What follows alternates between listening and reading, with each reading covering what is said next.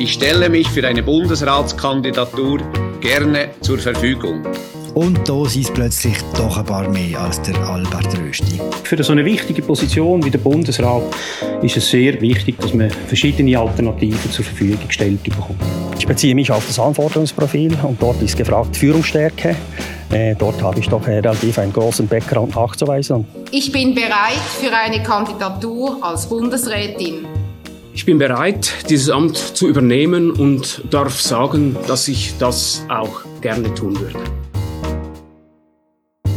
Das Kandidatenfeld für den Bundesratssitz der SVP wird grösser. Zürich hat einen spektakulären Eintritt ins Rennen gehabt und auch die erste Frau macht jetzt mit. Aber nur ganz kurz. Wir fragen uns heute beim Politbüro, kann der Hans-Uli Vogt im Albert Rösti das Wasser reichen? Und wird das Rennen jetzt richtig spannend? Und damit herzlich willkommen. Das ist eine neue Folge von unserem Politik-Podcast Politbüro, der heißesten Börse für Bundesratsgerüchte, wie es letzte Mal so schön geheißen hat. Bei mir im Studio hier in Zürich stehen der Markus Häfiger und Raffaella Birrer. Aus Bern zugeschaltet ist der Christoph Lenz. Hallo zusammen. Hallo miteinander. Hallo zusammen. Hallo Philipp. Uns sagst du nicht Hoi. Hoi Raffaella. Hoi Markus. Hoi zusammen.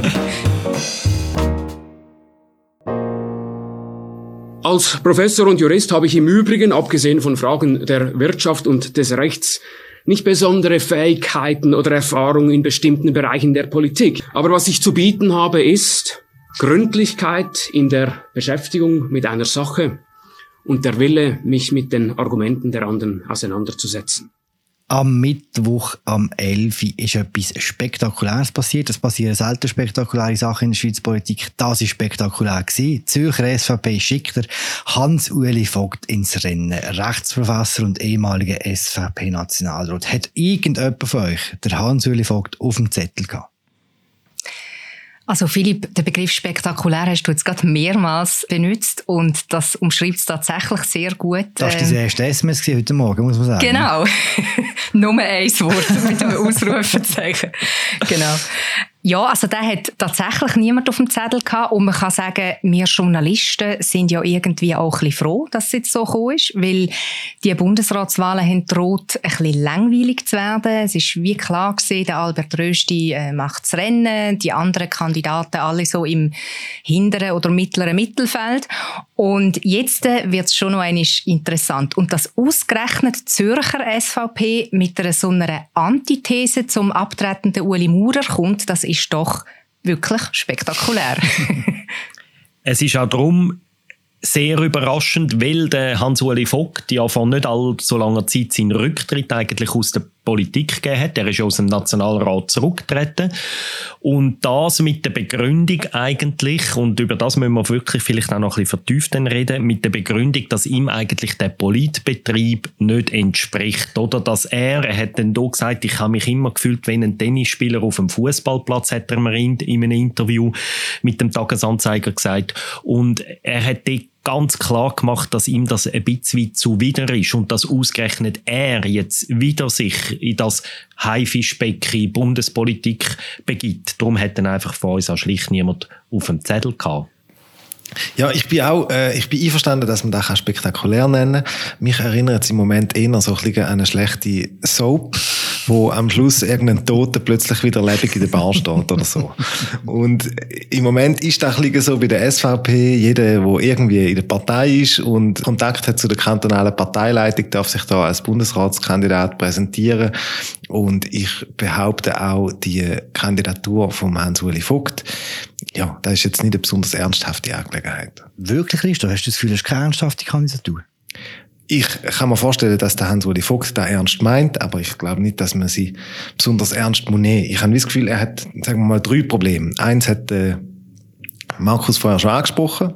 Er hat nach sechs Jahren äh, den Nationalrat verloren, ohne einen bestimmten Anlass eigentlich. Und da stellt so wie seine Solidität in Frage. So hat er nichts mehr zu, äh, zu gewinnen in der Politik hat sich zurückgezogen und jetzt wird er Bundesrat werden. Was, was macht er? Ein weiteres Problem ist so sein Profil. Er hat sich als Professor, auch als Nationalrat, mit einer recht nerdigen Energie und einem äh, wilden Furor um so eher so Randfragen gekümmert, wie eben so zum Beispiel seine Selbstbestimmungsinitiative und hat die so zu den grossen Schicksalsfragen für unser Land urbeschworen und das äh, stellt die Frage, ob die Person Prioritäten richtig setzt. Und im Bundesrat, wo wir irgendwie so ein bisschen Generalisten haben, die so ein bisschen ein Augenmaß haben in der Politik, das hat er wahrscheinlich nicht immer gehabt. Und das dritte Problem, das der Hans-Uli Vogt meiner Meinung nach hat, ist seine Position innerhalb von der SVP und speziell in der Fraktion er ist immer ein Solitär gewesen. Er hat eigentlich kaum äh, ein Netzwerk in der Partei und in der Fraktion. Man hat ihn, ich habe ihn nie an Anlässe gesehen, an Bundespräsidenten feiern, an irgendwelchen Aperos. Und ich glaube nicht, dass die Bundesversammlung einen, namentlich einen SVP-Bundesrat wählen wo nicht wirklich verankert ist. So. Meine Kurzanalyse eine Stunde nachdem, dass er äh, seine, seine Kandidatur angekündigt hat. Ich möchte mit einer anderen Kurzanalyse dagegenhalten. Und zwar finde ich das darum eine interessante Kandidatur. Ich habe es vorher gesagt, weil sie ausgerechnet aus der Zürcher, strammen Zürcher SVP kommt. Und ich glaube, es ist vor allem darum interessant, weil es auf der linken Ratsseite etwas dürfte bewegen. Der Hans-Uli Vogt hat betont, auch an der Pressekonferenz, dass er sich als urbaner Vertreter von der SVP sieht. Und ausgerechnet von der SVP, also das ist ja auch so ein bisschen von Zürich ausgekommen, wo hat einen Graben aufschütten zwischen Stadt und Land und jetzt kommt er und sagt, er will dann aber für die ganze Schweiz einstehen als urbaner Vertreter von dieser Partei. Also er würde antreten, um den Graben zuschütten. Das ist interessant. Und dann kommt noch dazu, dass so jetzt mit Blick auf die SVP-Fraktion, also das wäre krass, wenn die SVP-Fraktion eine Zürcher Kandidatur nicht auf das Ticket würde haben. Das ist eigentlich wie gesetzt, dass er auf dem Ticket wird sein, unabhängig davon, ob er dann vielleicht der allerländlichste, landwirtschaftlichste Vertreter tatsächlich auch passt. Also ich glaube, das sind zwei Faktoren, äh, wo man da in dem Zusammenhang sicher nicht außer Acht darf lassen. Ich bin eigentlich mit allen Einwänden, die der Christoph gebracht hat, was gegen ein Bundesrat Vogt spricht, einverstanden, möchte aber trotzdem jetzt zu dem, was Raffaella gesagt hat, auch nochmal ein weiteres Argument bringen, wo eben ihn trotzdem möglicherweise für einen Teil von Parlament zu einer allenfalls interessanten Alternative zum Albert Rösti machen. Weil ich halte da Hans-Uli Vogt trotz seiner vielleicht thematischen bisschen Eingeschränktheit trotzdem für einen konkordanzfähigen SVP-Politiker. Er ist äh, sehr anständig, korrekt im Auftreten, ähnlich wie ein Albert Rösti und er ist, glaube ich, durchaus auch einer, wo, wo die Institutionen schätzt und hochhaltet. Also solche Elemente, wo sonst gegen einen Teil von SVP-Kandidaten sprechen, die fallen beim, beim Vogt weg oder rein von seiner Haltung her, von seiner politischen Ausrichtung halte ich ihn für, einen, für weite Teile des Parlaments wählbaren SVP SVP-Kandidat, was bei einem Thomas Matter oder einem Thomas Eschi oder anderen klar nicht der Fall gewesen wäre. Nur eine kleine Klammer, es ist schon lustig, dass äh, Anstand bei einem SVP-Kandidat immer ein Qualitätsmerkmal ist, oder? Willst du, dass du dir jetzt jemand widerspricht, oder? Nein, nein, nein. Wir interessieren ein paar inhaltliche Sachen ab. Bevor wir über die inhaltlichen Sachen reden, würde mich die Frage, die du, Markus, vor etwa fünf Minuten aufgeworfen schon noch interessieren. Er ist zurückgetreten aus dem Parlament, sagt, das ist mal alles zu viel, zu viel Aufmerksamkeit und jetzt kommt er und tut sich die maximale Aufmerksamkeit zumuten. Warum macht er das? Was glaubt ihr? Ich nehme ihm das ab, dass er sich jetzt für das Amt interessiert und vorher aber gefunden hat, vom Nationalrat hat er genug, weil es ist tatsächlich so, dass in den beiden Kammern, im, im Nationalrat sowieso und dann noch in einer Polpartei umso mehr, dass es um viel Effekthascherei geht, das hat er auch wörtlich so gesagt, und dass das eigentlich sein Naturell, sein Naturell, wo so ist, dass er den Leuten gerne zulässt, dass er als stiller Schaffer eher versucht, Lösungen zu finden, dass das seinem Naturell widerspricht, ähm, dass Amt vom Nationalrat.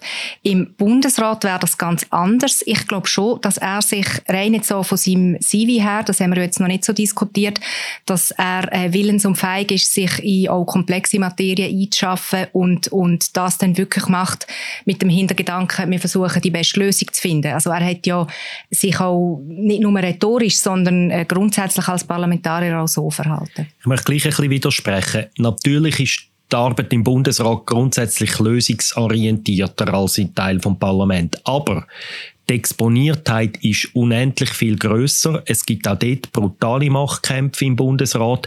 Man muss sich auch gegenüber einer Verwaltung behaupten. Man muss sagen, der Hans-Uli Vogt bringt sicher die intellektuellen Qualitäten mit für so ein Amt. Er ist Professor, Jurist. Er würde viel mitbringen. Er hat bis jetzt aber noch wenig Zeit. Hat er auch, sagen wir, Führungserfahrung, Führungsstärke und so.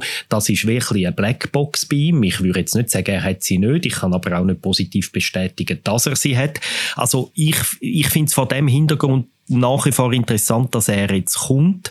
Vor allem bei dem Interview, wo wir hier mit ihm geführt haben, zum Rücktritt, ist er zum Beispiel gefragt worden, ob er möchte kandidieren. Damals ist noch um den Zürcher Regierungsrat gegangen, Nachfolge von Ernst Stocker. Seine Antwort war, nein, Punkt keine Ausführung. Das ist für ihn so ausgeschlossen gewesen, Regierungsrat. Und jetzt will er auf einmal Bundesrat werden. Also ich finde es ein überraschender Move. Und warum dass er das macht, erlaube ich mir kein Urteil. Ich sehe nicht in seinen Kopf hinein. Christoph, du, hast du eine Idee?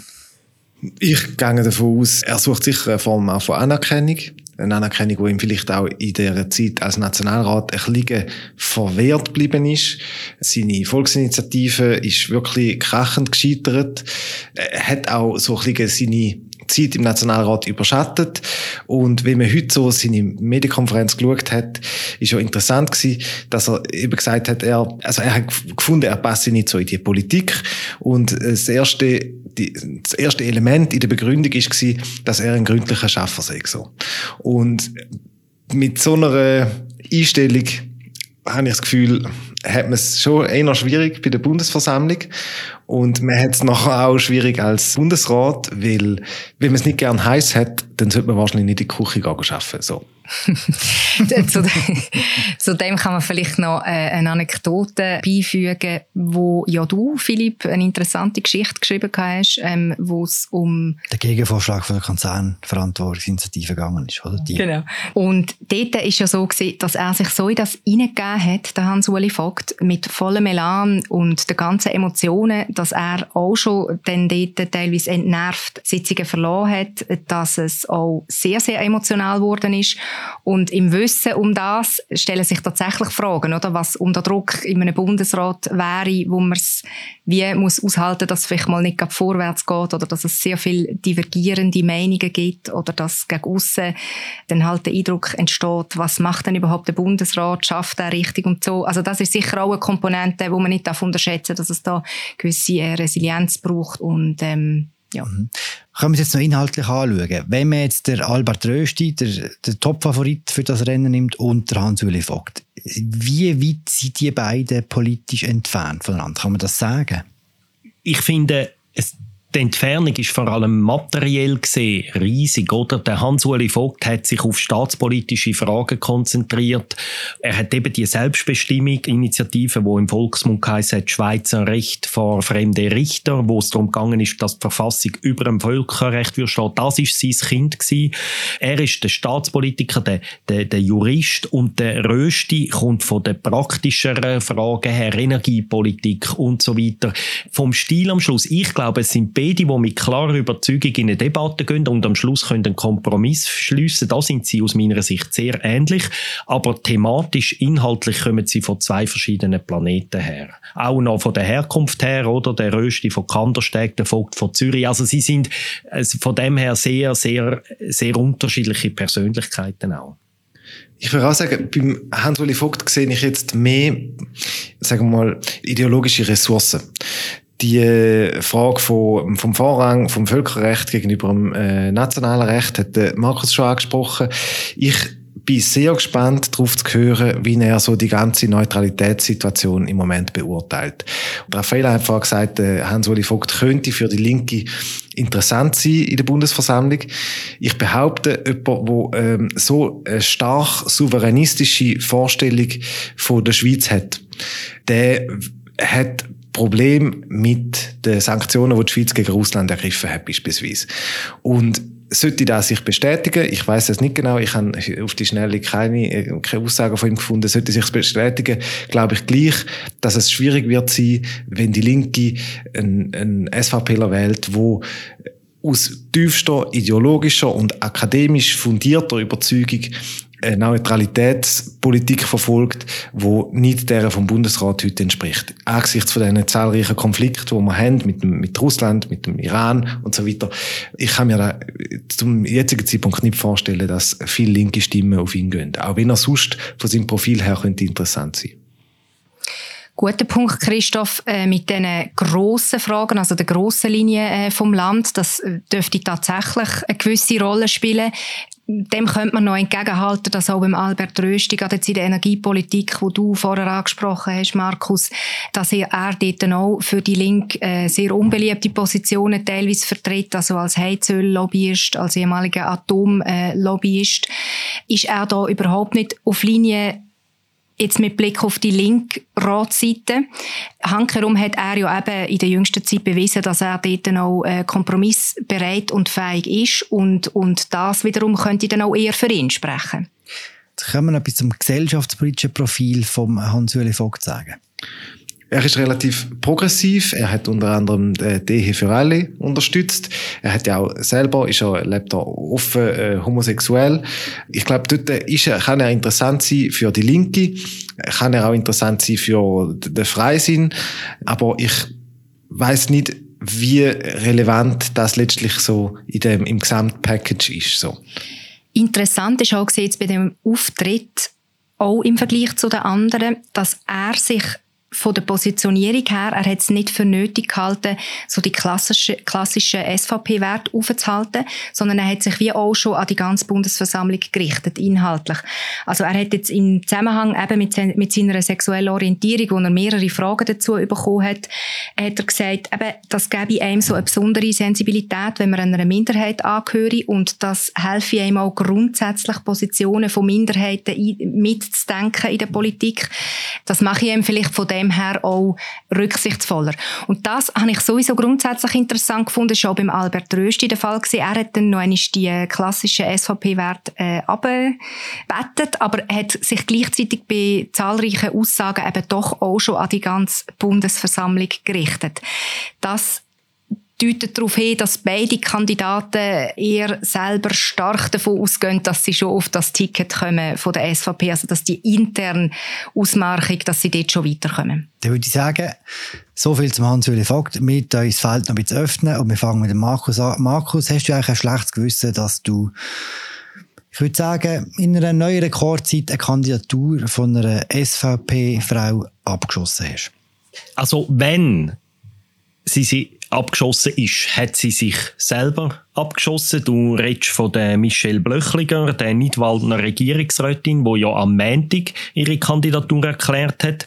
Und ja, du sprichst darauf an, dass wir am äh, Dienstag in zwei Artikeln über sehr widersprüchliche bis falsche Aussagen von ihr berichtet haben, oder wie sie zuerst gesagt hat, sie sei nicht die englische Staatsbürgerin an der Medienkonferenz und nachher hat sie am Dienstagabend ein bisschen mehr als 24 Stunden später müssen zugeben, dass sie eben doch englische Staatsbürgerin ist. Und ja, also eben, mir hat heute auch jemand aus der Bundesverwaltung angerufen und hat gesagt, so, hast du eine Bundesratskandidatin abgeschossen. Es ist wirklich nicht eine Kategorie, die ich als Journalistin denke. Wir haben über einen Vorgang berichtet, wo uns relevant dunkt.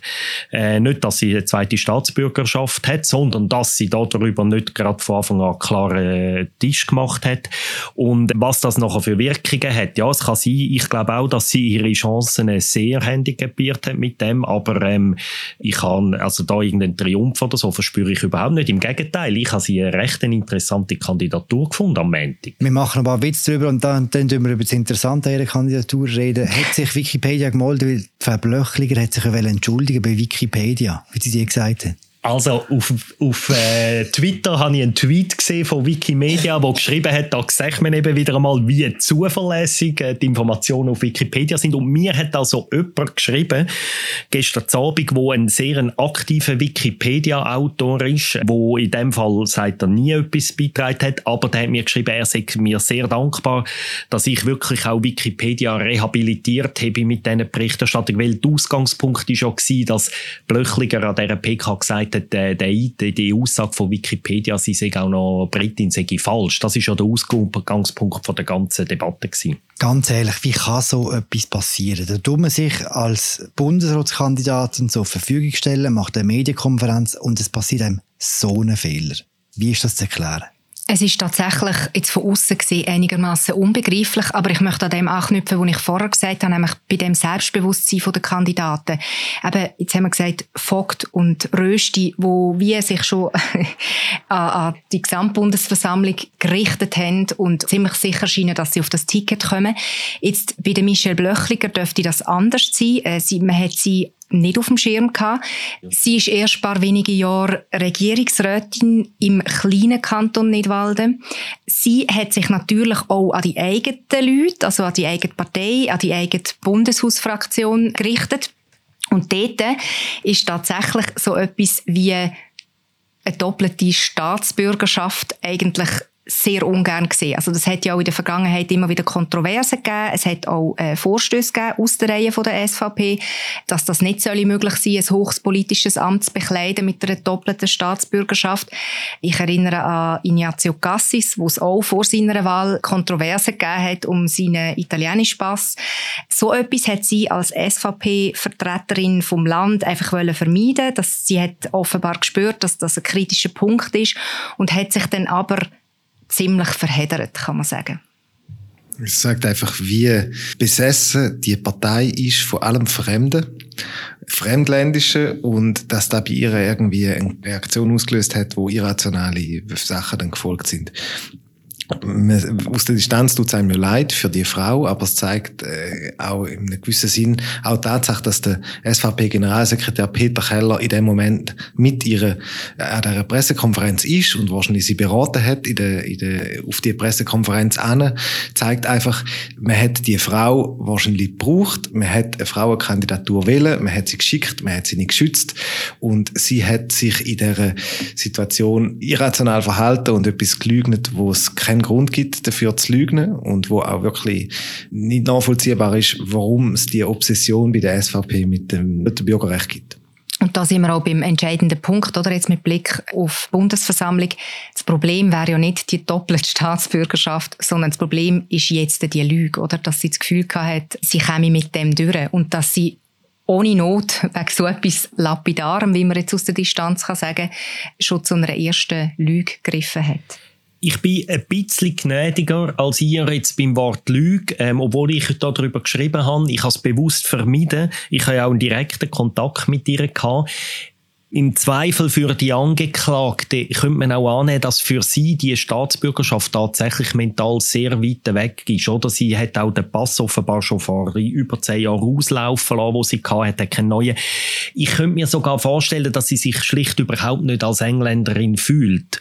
Und darum, dass sie so aus dem Spontanen raus so beantwortet hat. Umgekehrt muss man aber trotzdem auch sagen, ich finde, der ganze Vorgang zeigt auch ein bisschen, wie provinziell zum Teil gewisse politische Prozesse in unserem Land ablaufen. Oder? Da tritt eine Kandidatin für den Bundesrat an. Das ist das wichtigste Gremium in dem Land und sie ist so schlecht vorbereitet, dass sie die Frage, ich, ich habe manchmal das Gefühl, oder andere Länder werden irgendwelche Berater beizogen, die dann irgendwie mit diesen Kandidaten schnell, Kandidatinnen schnell einen Check machen. Was könnten die problematischen Fragen sein? Das hat man das Gefühl, das hat alles nicht stattgefunden. Die gibt eine Medienkonferenz im Stanzer Rathaus. Es wirkt alles ein bisschen handgestrickt, wie sie da hinter ihren Tischli sitzen und so. Und so handgestrickt kommt dann halt auch das Resultat raus. Und das zeigt letztlich auch, wie bis zu einem gewissen Grad schon fast unprofessionell auch die Auswahl von, von unseren Regierungsmitgliedern läuft. Mindestens in Einzelfällen. Es gibt Gegenbeispiele, wo, wo eine Kampagne sehr professionell gelaufen ist. Aber da, und das zeigt ja auch der ganze Prozess, jetzt, wie sie der SVP gelaufen ist, läuft es recht handgeschickt, was umso unverständlicher ist, als in dieser Partei man seit Jahren weiß, dass vielleicht der Uli Maurer irgendwann, bevor sie im 100. Geburtstag dann mal noch wieder zurücktreten. Das ist tatsächlich sehr auffällig, dass da nicht grosse Apparate hinter diesen Leuten stehen. Also das ist alles, wie du sagst, sehr äh, handgestrickt gewesen. Auch, aber auch zum Beispiel beim Albert Rösti, das andere Personal, das an der Pressekonferenz geredet hat, da hat man gemerkt, das sind äh, Milizpolitiker. Und ich glaube, es kommt extrem auf den Kandidat oder Kandidatin selber an, äh, wie professionell so etwas nachher dann überkommt. Ich erinnere zum Beispiel auch daran, dass der Werner Salzmann, wo ja als erstes ins Rennen gestiegen ist, via now.ch seine Kandidatur bekannt hat. Also das hätte man vielleicht auch noch ein bisschen ausschmücken aber das, das ist fest von ihm her gekommen. Oder? Beim Albert Röschi der grosse Auftritt im Kursaal, jetzt auch beim Hans-Uli Vogt mit der Rita Fuhrer, wo fast schon andächtige Worte gesprochen hat und sehr professionell gewirkt hat. Oder? Das, das äh, gibt rechte Unterschied, ähm, wie das daherkommt. Christoph, du hast gesagt, es ist äh, für die Partei in der Tat wichtig, auch eine Frau zu haben auf dem, auf dem Ticket. Wird das jetzt Michel Blöchliger bleiben, trotz dem Fauxpas? Oder suchen wir noch weiter? Das kann ich im Moment, äh, oder kann man im Moment wahrscheinlich einfach nicht beantworten. Zum noch geschwind anknüpfen an das, was Markus und Raffaella gesagt haben. Man muss schon auch noch benennen, wer Ross und wer Ritter ist. In den meisten Fällen, in solchen Situationen, Bundesratsnachfolge, Ersatzwahl, kommt massiver Druck aus den Parteizentralen auf die Regionen, dass sie Leute aufstellen. Man ermuntert auch Kandidaten und Kandidatinnen, die wahrscheinlich das Zeug nicht haben, gleich ins Rennen zu steigen, weil die Partei will zeigen, wie breit sie ist, wie viel gutes Personal sie hat, von wo überall die Leute kommen. Ich erinnere an die Ersatzwahl für äh, Karin Keller-Sutter, wo ein sympathischer Schaffhauser Regierungsrat gefunden hat, ich jetzt auch noch ein. Und alle in Bern gewusst haben, dass der, der, der Match ist schon gespielt und er ist so kolossal gescheitert, dass er wenig später auch seine Erneuerungswahl in Regierungsrat in Schaffhausen verpasst hat. Einfach, weil es ist einfach so krachende Niederlage gewesen und auf, man hat quasi auf nationaler Bildfläche gesehen, dass der nichts fehlt. Und auch dort ist es so gewesen, Parteien, die FDP hat ihm gesagt, hey komm, äh, mach da, das ist gut für deine Karriere du hast Chancen, wenn du auf Bern kommst und da dich zeigst und so, bla, bla, bla. Und so schickt man irgendwie die Leute, die halt äh, keine Erfahrung haben, was es bedeutet, wenn, wenn die ganzen besten Schweizer Journalisten ähm, zu dir in den Saal kommen und deine Pressekonferenz hören und Fragen stellen, die wissen das halt nicht und dann stehen die plötzlich da und ähm, machen irgendeinen Zeich. Und, äh, und es tut einem leid, weil da eigentlich, das sind wahrscheinlich eigentlich ehrliche Leute und die, die meinen es gut und die engagieren sich und so, aber die sind einfach ein bisschen außerhalb von ihrer Stärkeklasse am Spielen. So. Und eben ein, ein SVP-Generalsekretär Peter Keller neben ihr sitzt, während sie so einen Fehler macht das ist, spricht relativ klare Sprache. Aber es ist ja nicht nur ein grosses Opfer, wo die Kandidaten und Kandidatinnen erbringen, sondern es kann auch tatsächlich ein Karrieresprungbrett sein. Also ich erinnere zum Beispiel an Heidi Zgracke, wo nachher dann Ständerätin geworden ist. Sie ist dort auch antreten gegen Viola Amherd, die ja jetzt Bundesrätin ist von der Mitte. Und das ist also bei weitem nicht der einzige Fall. Einfach da jetzt gerade aus, aus der jüngeren Geschichte. Und darum ist das also überhaupt nicht eine schlechte Entscheidung von, sagen wir mal, noch nicht so erfahrene Kandidaten, um in ein Bundesratsrennen einsteigen. Vor allem, ich möchte noch etwas ergänzen zu der Frau Blöchliger. Die ist ja auch jemand, wo wir Bundeshausjournalisten nicht so gut kennt haben. Also vom Namen an ist mir die auch schon... Kenn, jetzt kennen wir sie. Und wo die am Montag ihre PK gegeben hat. Erstens mal, finde ich, hat sie relativ einen souveränen Auftritt gegeben, eben mit, Aussage, mit Ausnahme von dieser Aussage über ihren Pass.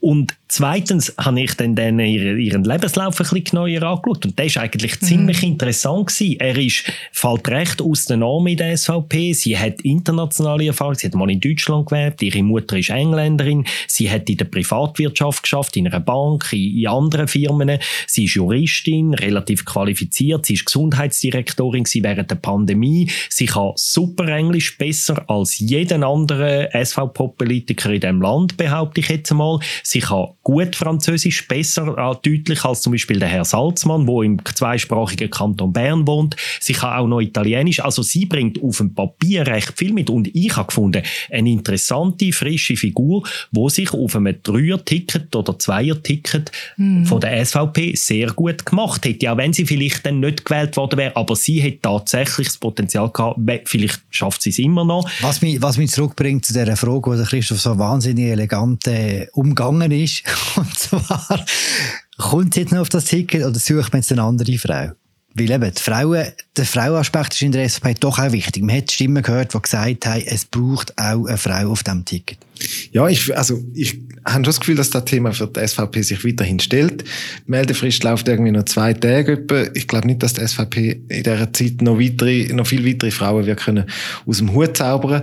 Es wäre aber tatsächlich irgendwie abgebracht, dass eine Frau auf dem Ticket wäre man sagt ja irgendwie viel so, ja, die SVP und die Frauen, da ist dann einfach egal. Aber was man auch muss sagen, ist, dass, glaube seit der Rita Fuhrer ihrer Kandidatur für die Nachfolge von Adolf Ogi im Jahr 2000 meines Wissens nie mehr eine Frau Kandidatin war auf dem offiziellen Ticket von der SVP für einen Bundesratssitz.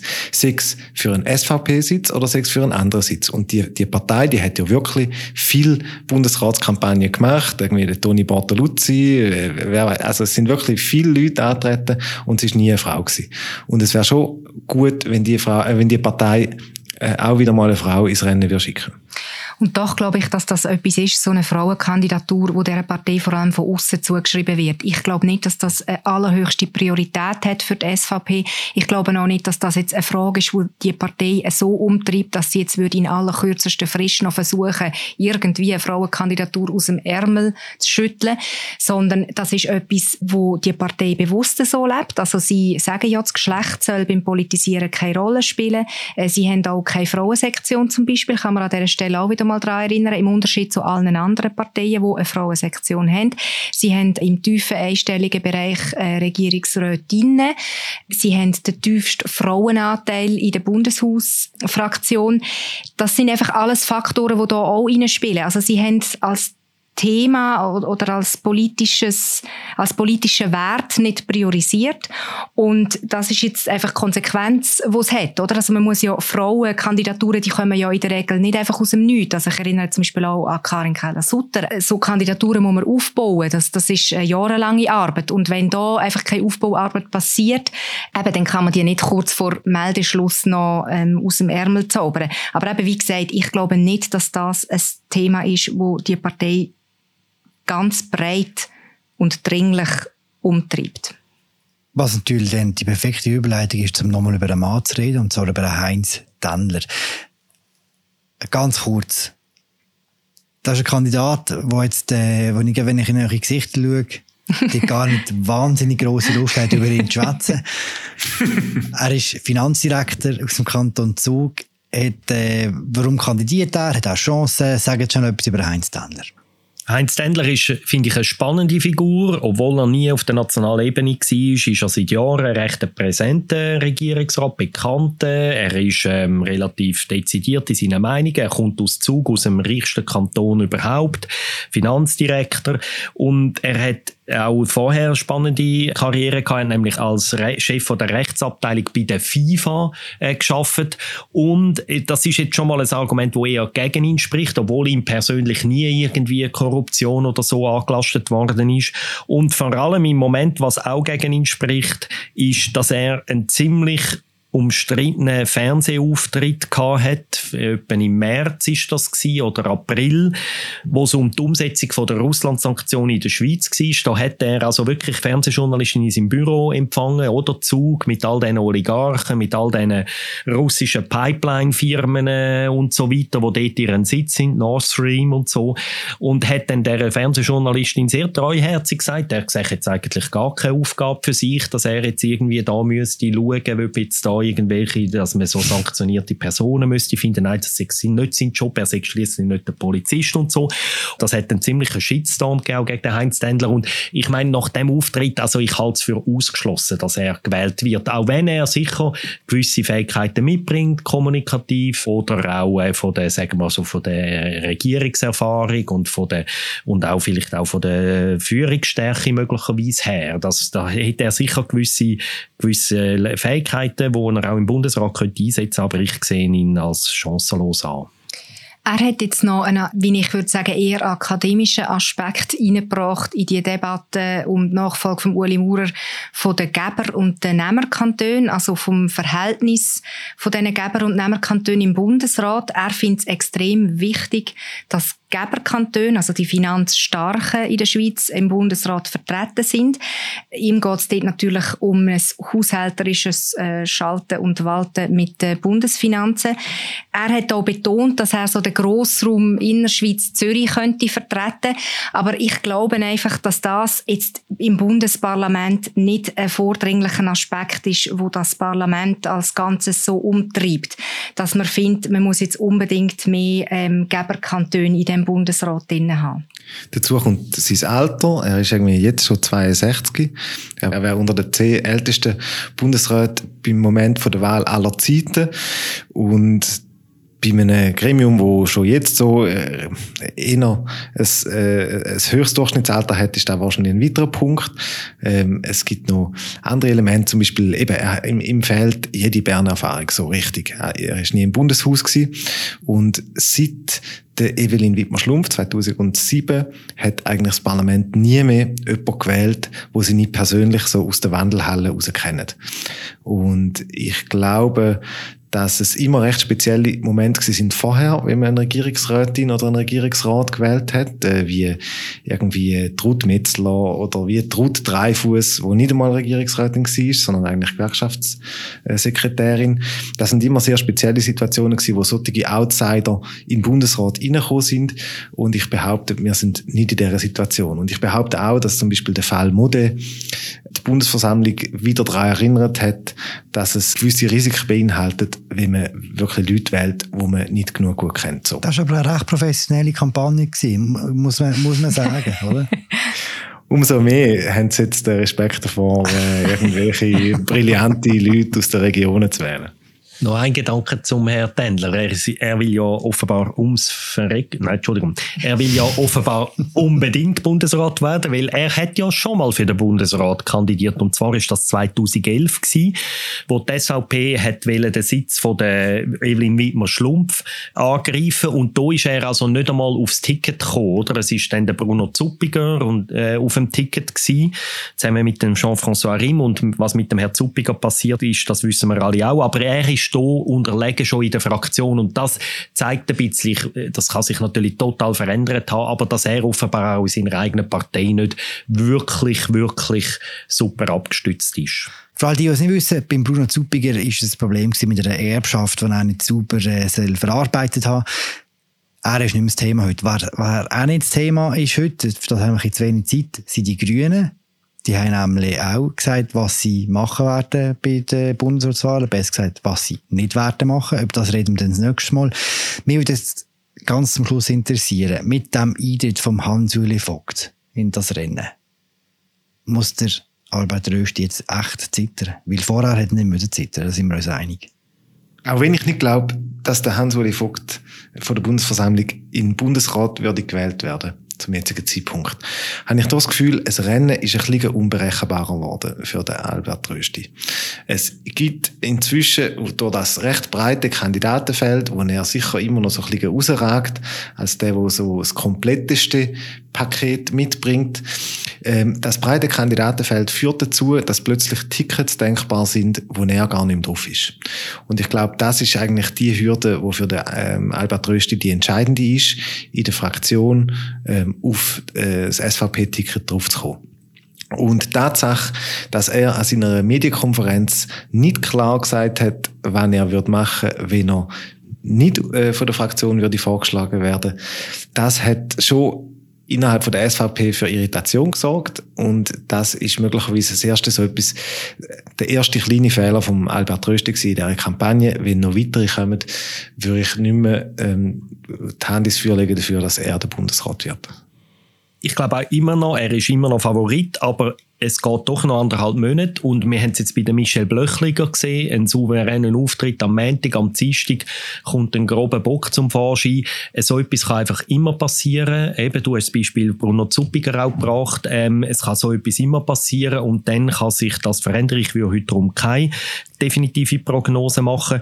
Eine erste Vorentscheidung sehen wir übrigens noch diese Woche, nämlich am Donnerstag. Wir nehmen heute am Mittwoch auf, am Donnerstag, 20. Oktober, wird die SVP Bern Bern entscheiden, wer sie definitiv nominieren zu Handen von der Bundeshausfraktion, ob der Rösti oder der Salzmann oder beide.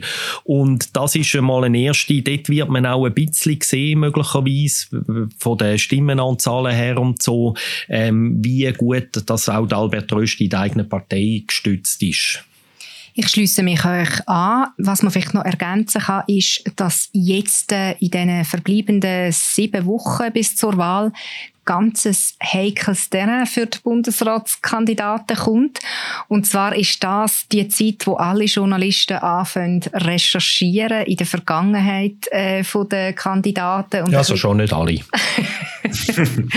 wo die guten Journalisten anfangen recherchieren ähm, in der Vergangenheit den Kandidaten und schauen, ob da irgendeine Leiche begraben ist. Und eben, du hast es gesagt, Markus, bei der Michelle Blöchliger hat man es gesehen, manchmal sind es dann auch im Rahmen vom Wahlkampf einzelne Äußerungen oder so, die einem um die Ohren fliegen und darum äh, würde ich jetzt also auch nicht allzu grosse Beträge zum jetzigen Zeitpunkt wetten. Wollen wir eigentlich wetten?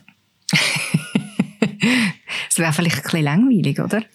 Nein, wir, wir, das ist ganz seriös, das Politbüro. Wir machen da nicht so, so gamen und so. Also, ich setze 100 Franken auf Albert Rösti und danke euch, dass ihr äh, alle mitgeschwätzt habt. Mit dem würden wir dann ein, ein gutes Bräu trinken genau. miteinander, oder? Äh? Das war sie, unsere aktuelle Folge vom Politbüro über äh, die Kandidatur von Hans-Uli Vogt und seine Mitstreiterinnen und Mitstreiter. Wir hören uns bald wieder an der gleichen Stelle mit einem wahrscheinlich ähnlichen Thema. Wir in Zürich waren Raffaella Birrer und Markus Häfliger. Aus Bern zugeschaltet der Christoph Lenz. Mein Name ist Philipp Roser. Danke fürs Zuhören. Ciao zusammen. Ciao miteinander. Ciao zusammen. Tschüss.